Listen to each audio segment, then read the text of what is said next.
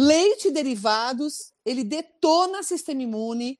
Leite, do, leite e derivados, ele na verdade ele vai exacerbar o seu sistema imune, e o sistema imune exacerbado causa doenças, causa problema. Por quê? Porque todo o sistema imune exacerbado, para qual que é o objetivo do sistema imune? Não é matar o vírus? Se é matar o vírus, ele vai liberar o quê para matar o vírus? Estresse oxidativo. Então, primeiro ele libera inflamação, a gente chama de citocinas inflamatórias, e depois ele libera, a partir dessas citocinas inflamatórias, estresse oxidativo. É como se fosse uma, uma quimioterapia, mas é para matar.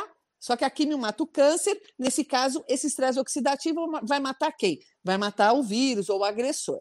O leite derivados, ele também entra como um agressor, porque ele tem moléculas, principalmente moléculas proteicas, como a caseína e a beta-lactalbumina, que são altamente alérgenas para o sistema imune. Então, ele vai reagir contra essas proteínas. Então, a pessoa ela vai estar mais exacerbada com o sistema imune e vai ter que dividir com o vírus na hora de curar. Então, muitas vezes, nesse momento, é, a pessoa acaba não ficando tão bem porque o sistema imune tem que se dividir. Então, o que, que eu aconselho? Durante o tratamento, pelo menos nos primeiros três dias, tire leite e derivados, qualquer tipo, qualquer quantidade, ok?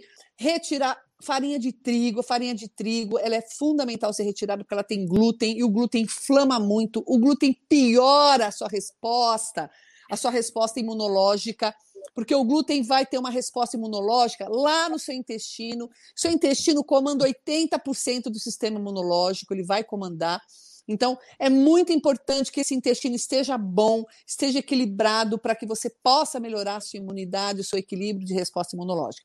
Então, durante, pelo menos durante esses três dias de tratamento, caso você sinta os sintomas, que o doutor Ícaro, o doutor Alan pode repetir, você precisa tirar leite e derivados, tirar farinha de trigo, tirar açúcar em grande quantidade, carboidrato, esse monte de carboidrato, comer comidas leves, à base de proteína, tanto vegetal como animal, né? legumes, verduras, os fitoquímicos, como eu falei para você, a hortelã, a casca da cebola, o alho é fundamental também, o limão, a casca do limão, mais chá, por exemplo, de hortelã, chá de espinheira santa, que também é anti-inflamatória.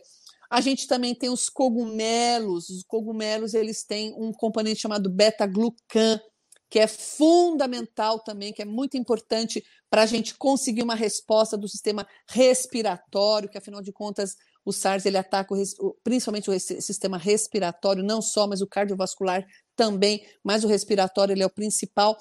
Então, a beta-glucan você também, né, Leandra, vai falar, tem para suplementar, tem para você comprar. É, é, no caso, eu prefiro que suplemente, porque pelo cogumelo só você não vai conseguir a quantidade adequada que você vai precisar né, para esse momento dos três dias. Mas você comer, por exemplo, cogumelo é muito mais interessante nesses três dias do que você comer pão francês, né? Do que você comer café com leite pão francês, né? Ou leite com chocolate. Aí a pessoa vai lá, tá, acho que eu vou gripar, não tô nada bem. E aí você vai dormir, toma, o que, que você faz? Ah, eu preciso de um leitinho. Leitinho com chocolate. Aí vai lá, coloca bastante açúcar, coloca aquele chocolate, não vou citar a marca aqui, né? Porque eu não posso fazer isso, mas aquele chocolate todo mundo sabe, né?